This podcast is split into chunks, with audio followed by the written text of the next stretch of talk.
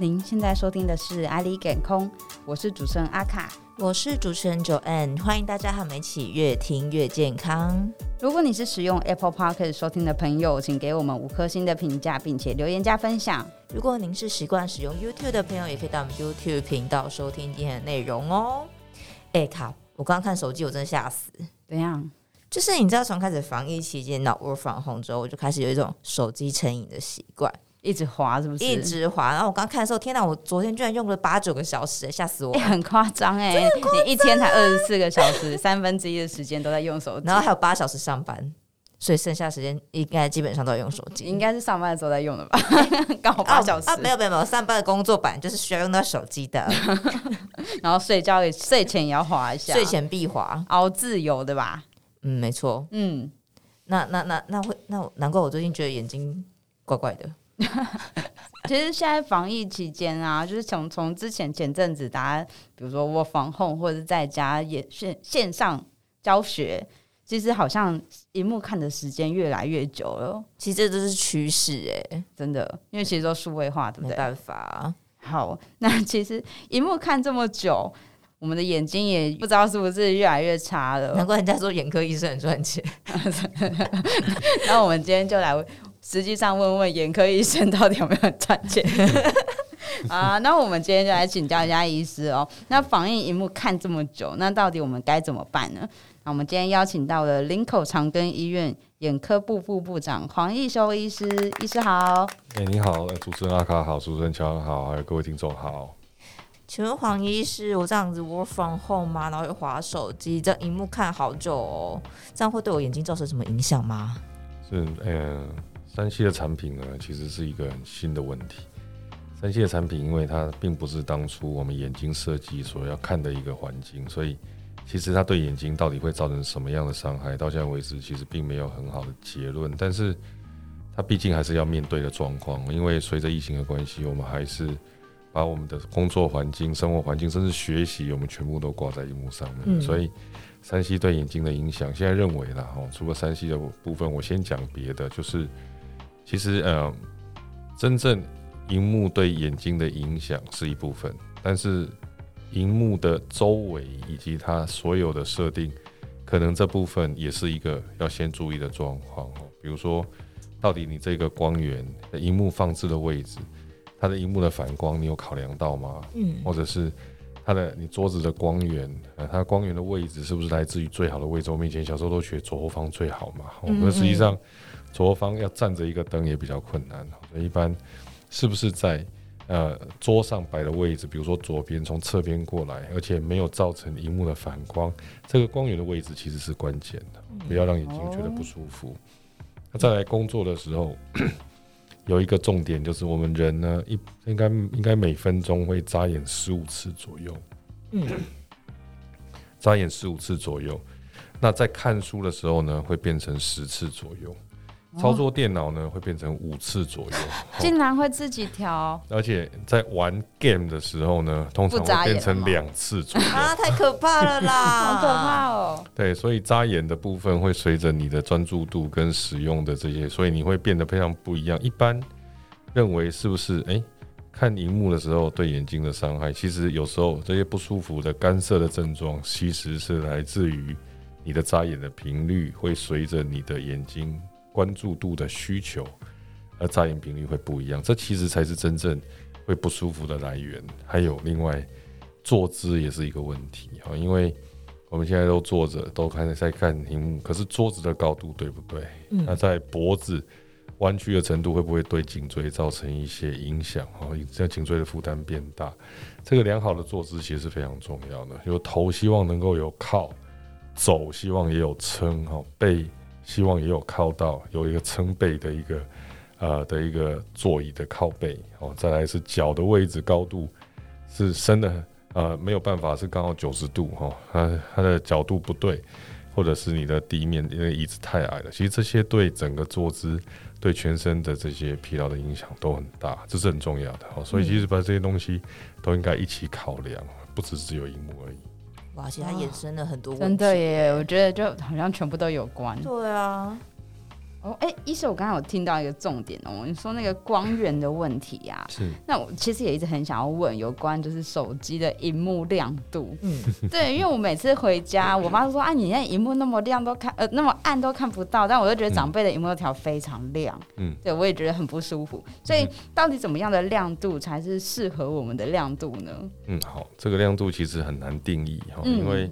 诶，不同的人会喜欢不同的亮度哦。不过一般觉得，当然老人家他因为会有一些白内障等等慢慢产生，白内障是躲不掉的，每个人都会有，五六十岁以上每个人都会慢慢产生，所以透光性下降其实也是一个好事哦，因为这是上帝自然的一个老化设计，他故意让你有一点点黄色的白内障出来，就是可以挡蓝光。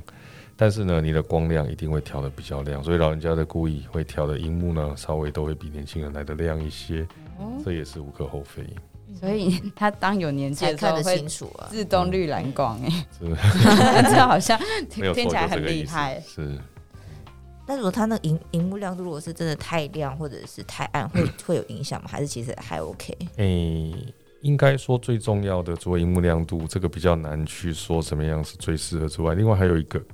就是荧幕跟呃它的荧幕亮度跟旁边的对比。哦，好，通常我们在看的时候，我们以前都说希望能够周遭的环境光源够，嗯、那你看的书或者是看的荧幕亮的亮度跟周围不会差太多，这个其实我觉得是重要的哈，因为眼睛如果在使用的时候呢，它看着光的看着光看着发亮体。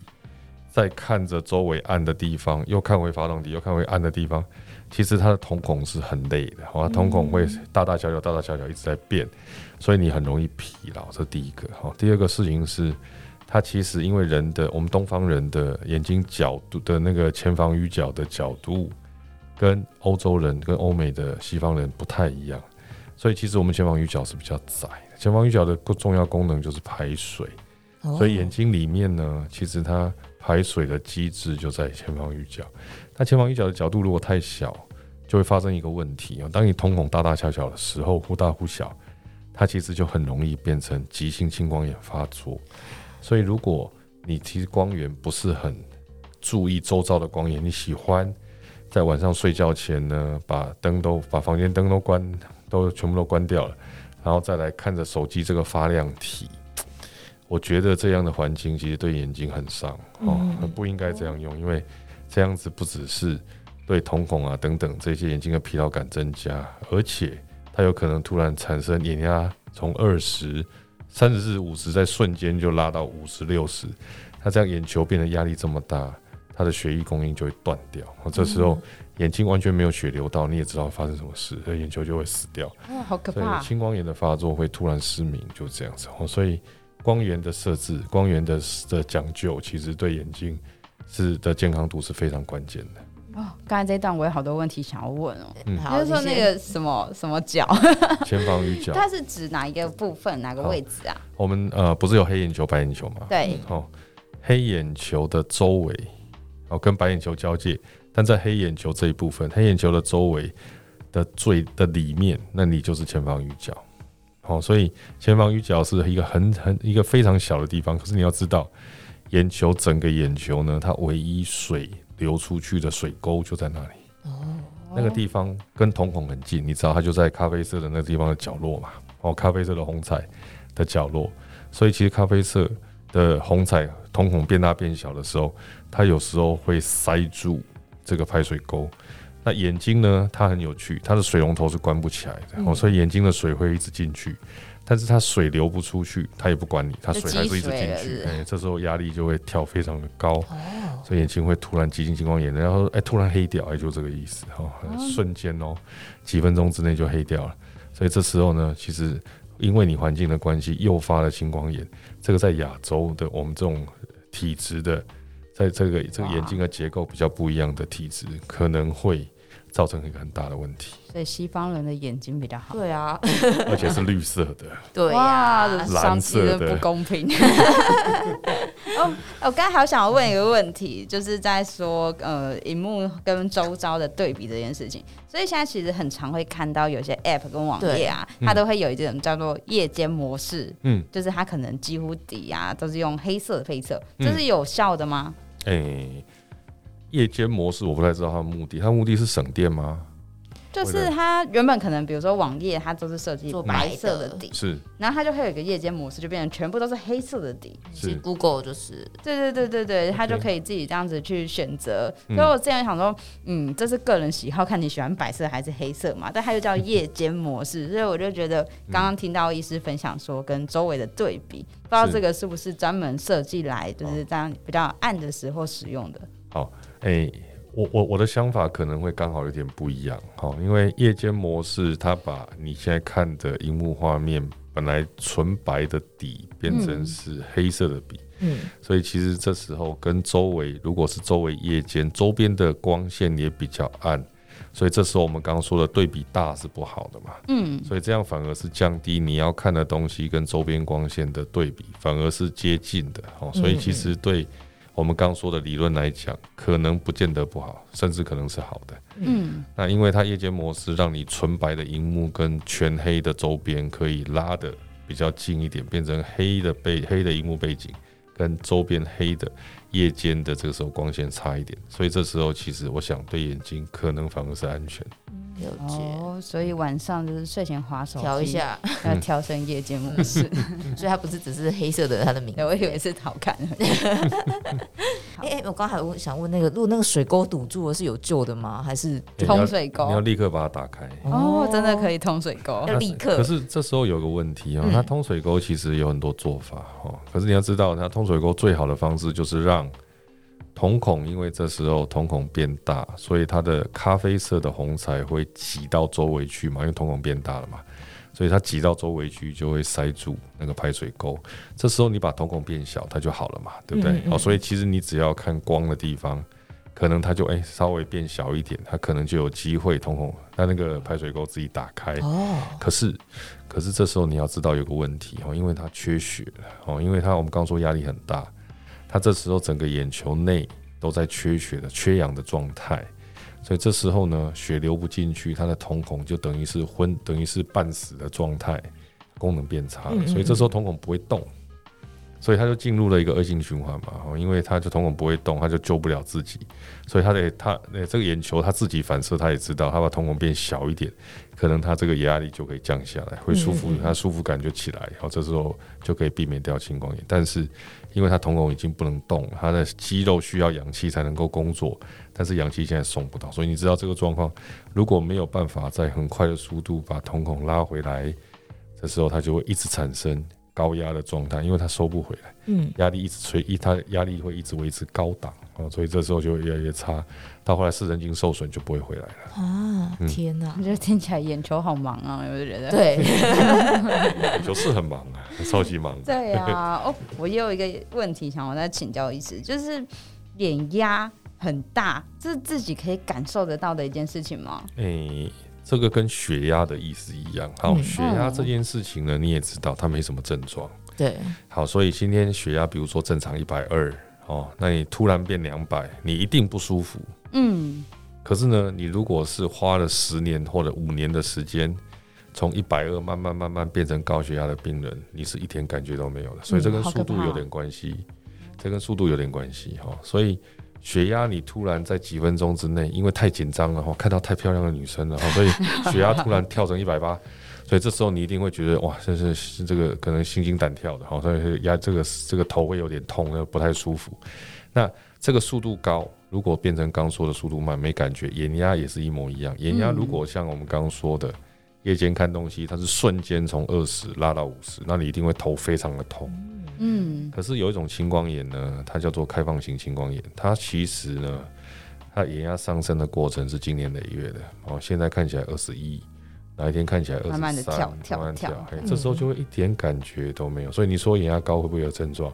可以说有，也可以说没有哦，取决于它的速度哦。因为我记得我之前有时候我就突然觉得眼睛很痛，可能就是用眼过度或者什么姿势不正确，然后我就说哦，我觉得我好像眼压好高哦，然后这时候就总是会被吐槽，就说啊，最好是感觉得到啦，眼压是你自己说的算吗？这种感觉。嗯，对，嗯，所以其实不见得感觉到的，要看你的那时候的状态，最好还是量一下眼压，因为眼压并不是你自己可以。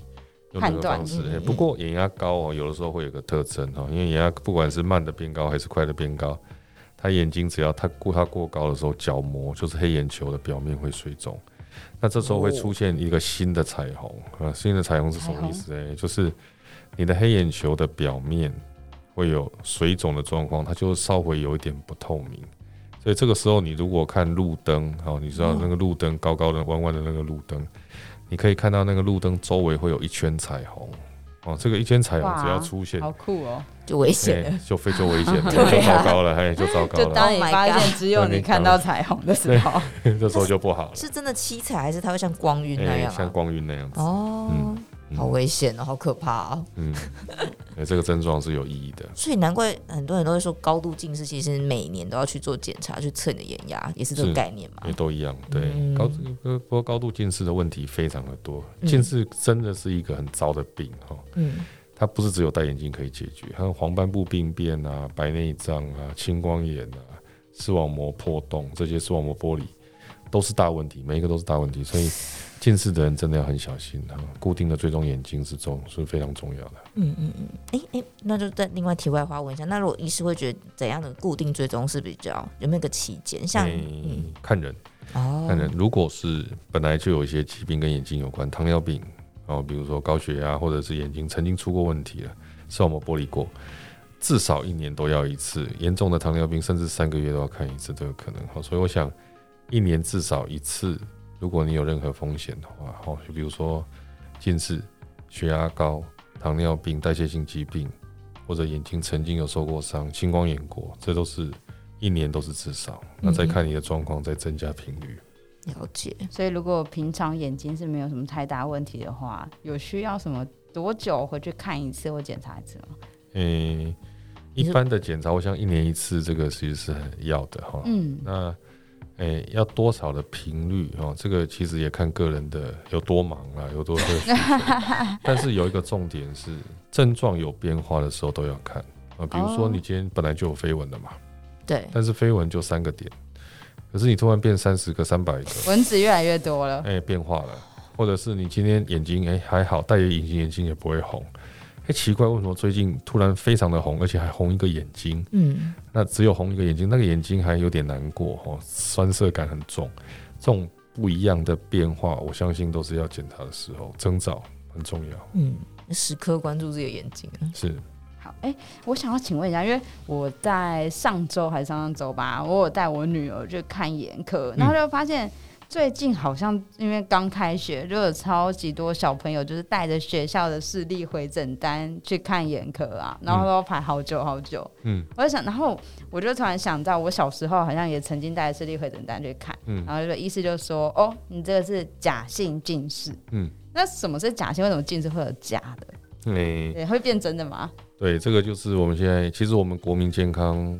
对于诶，对于小孩子的这个近视照顾是一个重点哦，所以它很像，你有听过那个加拿大的那个麋鹿会迁徙嘛？嗯，就是一年会两次嘛，哦，对，所以在两次开学，在台湾也是。你都看到这个学生，就是家长会发这个，然后全部都往眼科诊所，超可怕的，就是这样一样的意思。所以开诊半一小时前就开始排了三十个人，对，天哪，要分流一下吧。我要去盖章。好，那假性近视呢，就是真正近视的危险因子已经出现了，就是它会变成真正的近视。所以如果是假性近视已经开始，好，那什么叫假性近视？我们先说明一下，真正的近视就是有点散瞳、没点散瞳都是近视。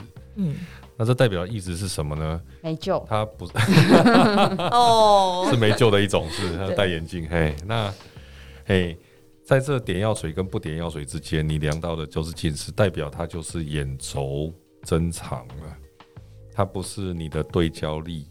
小孩子的有时候他眼睛的调焦的能力会比较过度哦，所以这时候他对焦过度了。看起来很像近视，其实不是，他的他的眼轴其实还是一样，跟正常人一样的，哦，是零度。可是当你的眼轴变长的时候，越长的眼轴它会近视越多，嗯，所以这时候你必须要点药水才分得出来，点药水就把它的对焦力放掉，因为放掉这时候测还是有近视，那就是真的近视。放焦力把把把那个对焦力放掉，这时候测起来没有近视，那代表他的眼轴长是正常的。好，所以假性近视的定义就是平常量起来三百度，嘿，三百度两百度还蛮多的，可是一点药水。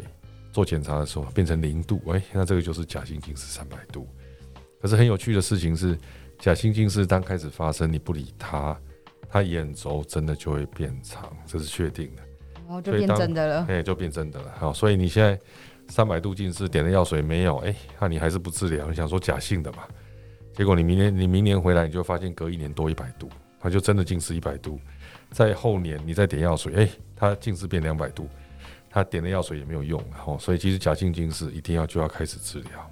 哦，他是一定要去进行治疗，而不是自己透过习惯改变可以变吗？诶、欸，一般就是要开始治疗。哦，以以往是认为我们先用呃行为治疗，可能调他的呃阅读距离，嗯，可能是让他看绿的东西。现在证明这个可能不是很有效，或者是调他的桌桌子的光线，这样就好了。其实不是，哦，这些东西都还是要顾，但是。你的药水治疗就要开始哈，不可以在这个之后，因为它会真的变成近视就回不来。嗯，对啊，小时候妈妈还们说多看绿的，多看绿的，看绿色荧幕，看来是没用的。但现在近视有很好的治疗逻辑的哈，这是我们台湾自己找到答案的哈。哦、高雄长庚有做研究，他做的研究其实很简单，那做的研究就是把小孩子下课的时候，哦，小学生、国中生下课的时候，把教室锁起来。不准进教室，那他们就会跑到操场上玩。他就发现这个研究很有趣，就是把教室锁起来的那几班都不太会近视。好棒哦！没有锁教室的那个，都待在教室里面，我，那个过日子的宅男宅宅男型的学生，然后宅男宅女型的，他最后就会近视。好，所以其实发现，哎，原来太阳光是有用的。哦，太阳光是跟太阳有关，跟光线有关。嗯嗯。真小朋友不用读太多书啦，欸、真的耶，那野孩子，对啊，眼睛会好一点哦。眼睛那么重要，哎、欸，是喜欢念书，喜欢念书，喜欢念书也有日子可以过。对啊，我是觉得每人日子都不一样。哎、欸，那医生呢？讲到就是就是从小时候读书嘛，那到现在，嗯、我们都已经要开始三 C 产品，就是真的是势必要用到了。是，那市面上就会出现说，哎、欸，像那种绿蓝光的。镜片啊，或者是你荧幕就会有那种绿蓝光的 app，、嗯、这种东西是真的有用的吗？嗯，如果你问我，我本人哈，嗯，希不希望我活在一个蓝光的环境里面？我会说我不要，嗯，因为我相信蓝光并不是一个很好的事情哦，还是一样均匀的这个环境这样最好。可是呢，蓝光对眼睛到底造成了什么伤害？很有趣的事情是，到现在为止，所有的证据、医所有的医疗证据等等研究，还没有办法说很明确的发现蓝光对眼睛有确实的伤害存在。哇但是你问我，我是不是可以防蓝光？我会说我要的哈，因为如果这个蓝光看久了，我相信，因为它的波长能量还是高，能我们眼睛可以工作一样的状态之下，能量当然越低越好嘛。我们黄斑部受到能量就是。一份能量就是一份工作，和一份能量就是一份伤害，这也是事实。所以会说，哎、欸，我还是在意蓝光哈，但是证据上可能还需要更多的研究。哦，就是没有直接的那个。嗯，那其实听起来蓝光是不是很无辜？其实这种会不会说不定根本就跟他无关？哎、欸，有可能。但是我还是说了，我我我我个人觉得，我个人觉得可能只是研究的，哎、欸，设备研究的这个方法，还有对这些对这个问题的理解，还没有找到很好的。一个一个研究的一个逻辑的方式，嗯，因为蓝光照一分钟跟照十年这个部分没有办法用一个研究把十年的效果用一个月的研究就把它做出来，哦，你真的要让它照十年，所以这个研究是没办法现在完成。但是眼睛如果可以。哎，躲蓝光的话，我相信我还是会避免掉蓝光，这个是事实。嗯，嗯，就是至少把这些因素都先排除。是因为它应该不是一个很好的东西，嗯、可是蓝光也很有趣哈，因为蓝光有的话，你的生活品质会好，生活品质会好什么意思呢？黑，我们不是有褪黑激素吗？嗯嗯，褪黑激素它的启动点就在视网膜，视网膜上有一个特别的细胞，有个一个 ganglion cell 哈，它是一个特化的 ganglion cell。现在找到秘密了，就是人除了锥状的感光细胞跟柱状的感光细胞之外，原来视网膜还有一个特别的感应细胞。这感应细胞的驱动的光波就是。比较偏向紫色、蓝色的这个，嗯，如果你视网膜有接受到这个光线波长，你的褪黑激素就会工作正常，嗯，那褪黑激素工作正常，你就会睡得好，第二天精神。好，哦，所以蓝光其实有它的呃必要性存在，但是你说眼睛都接受蓝光，那也是不好哦，所以其实它均衡的还是最好。嗯嗯，哦，所以蓝光主要就是要接受到蓝光的话，主要还是都是从荧幕才能看得到嘛？哎、嗯欸，没有没有，蓝光其实在自然光里面就有，就有只是蓝光的，因为我们现在都是 LED 嘛，哦、嗯，我们现在的发光体荧幕叫 LCD，但是发光的那个光的那个元件叫 LED，LED 其实它发光的波长是短波，嗯，哦，所以。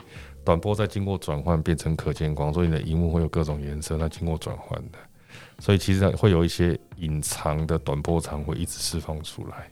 这个隐藏的波长是荧幕特多，因为你使用 LED 的关系，会跟周围的自然光的蓝光比例会不太一样，所以这是为什么大家这么在乎这件事情。看自然光里面还是有蓝光的，不然你的生活的那个日常日夜的那个 circadian。就是那个哎、欸，我们叫做生理的这个时钟机制，它就不会运作正常，所以蓝光还是重要。因为我前阵子好像有听到一个我觉得很神奇的，就是我们有一个朋友的小孩，嗯、然后呢，他去看了眼科以后呢，就医师给他的建议是跟他说：“哦，那你回去以后呢，你至少每天要给你儿子看什么三十分钟或者一小时的。”荧幕，然后那就小朋友超开心，因为他就 对对对，小朋友超开心，因为以前妈妈都完全不让他们碰的，结果后来就看了医生以后，结果医生反而建议说，每天至少要有一段时间固定频率的刺激，才能帮助他的眼睛。是，所以竟然还有这样子的案例，然后我就觉得哦天哪，然后就小朋友超开心。这个案例是特别的，我相信他有一个解释。好，好，通常你跟他讲不可以看荧幕，他就是看五个小时。那你跟他说可以看荧幕，那保证是十五个小时。好，所以其实 这部分其实是不是看荧幕，就是为了这一个，哎，为了他正常的，哎，这个他他日常生活的需求，好像也不是。不过呢，哎，会有一种人，他需要一直，哎，会希望他看荧幕看多一点。为什么呢？因为有一种病你也听过，叫弱视。嗯嗯哦，弱视这个问题是。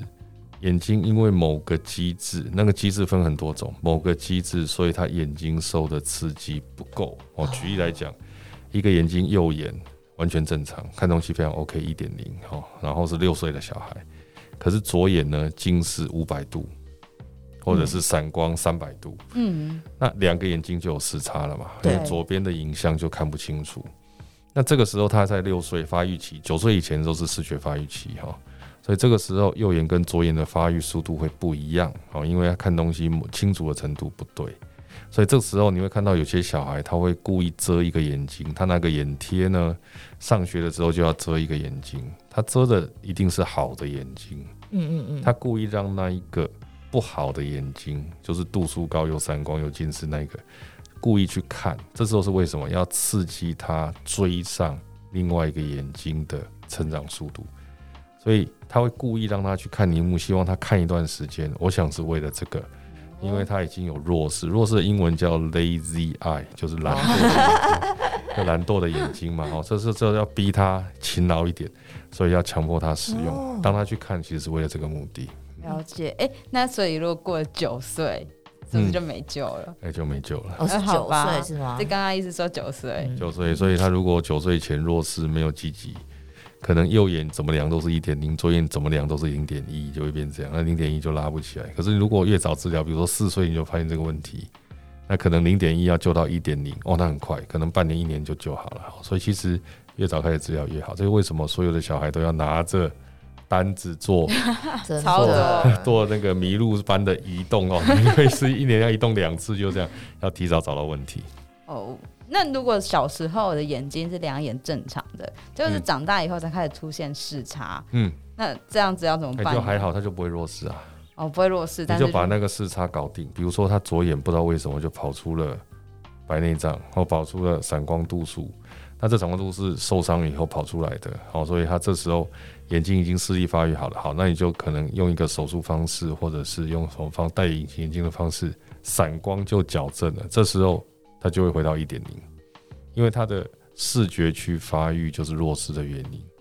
眼睛的其实眼睛只是接收讯息的器官。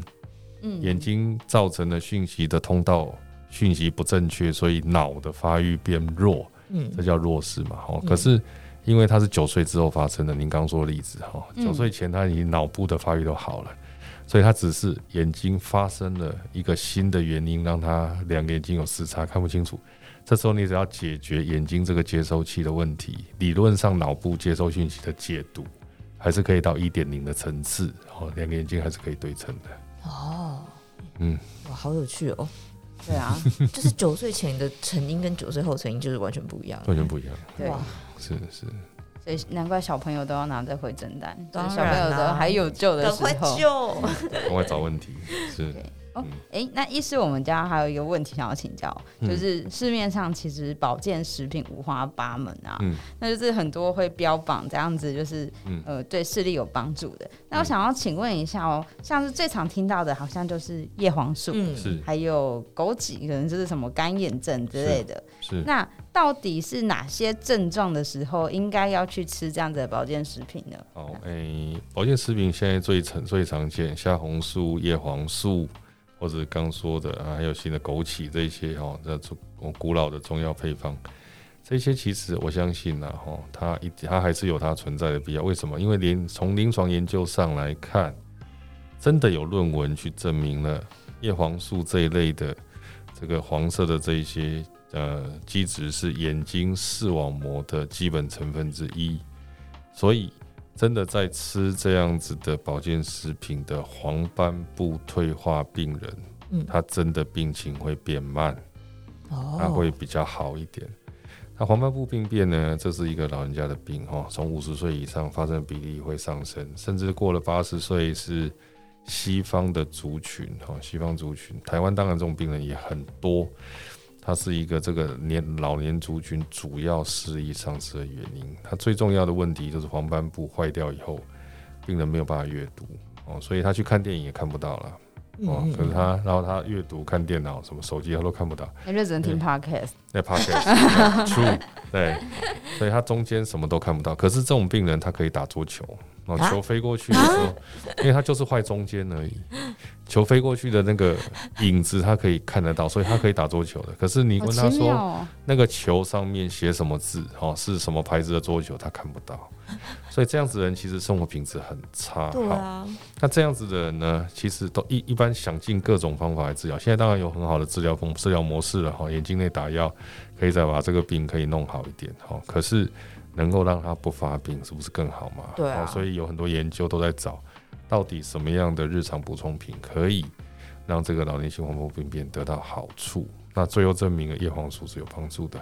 那叶黄素的相那个那个叶黄素的相关衍生，就是大家知道的，可能枸杞这一类的，哦，或者是什么虾红素啊等等这一些。不过是反说在方面在坊间还是有很多。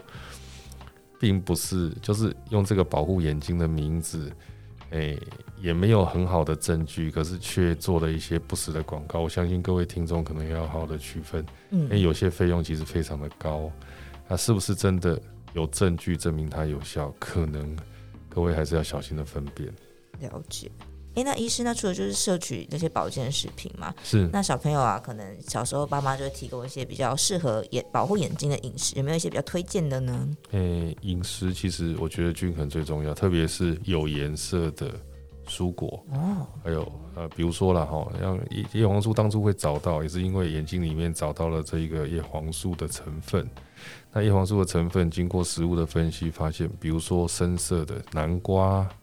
木瓜、花花、欸、花椰菜、深色蔬菜这一些哈，其实它本身的成分对眼睛的，我们后来找到的这一个呃叫做诶黄斑部的这个黄色素哦，其实跟这个色素其实成分是类似的哦，代谢之后就会变成眼睛的一，就会变成眼睛视网膜的一部分。嗯，所以这些其实均衡的，本来在天然食物里面都有哦，所以其实就算你没有补充，只是吃天然食物，我想均衡的各种颜色的蔬菜，我们以前都说嘛哈，东西就是要吃的花花绿绿的嘛，哦，其实这是有健康的道理。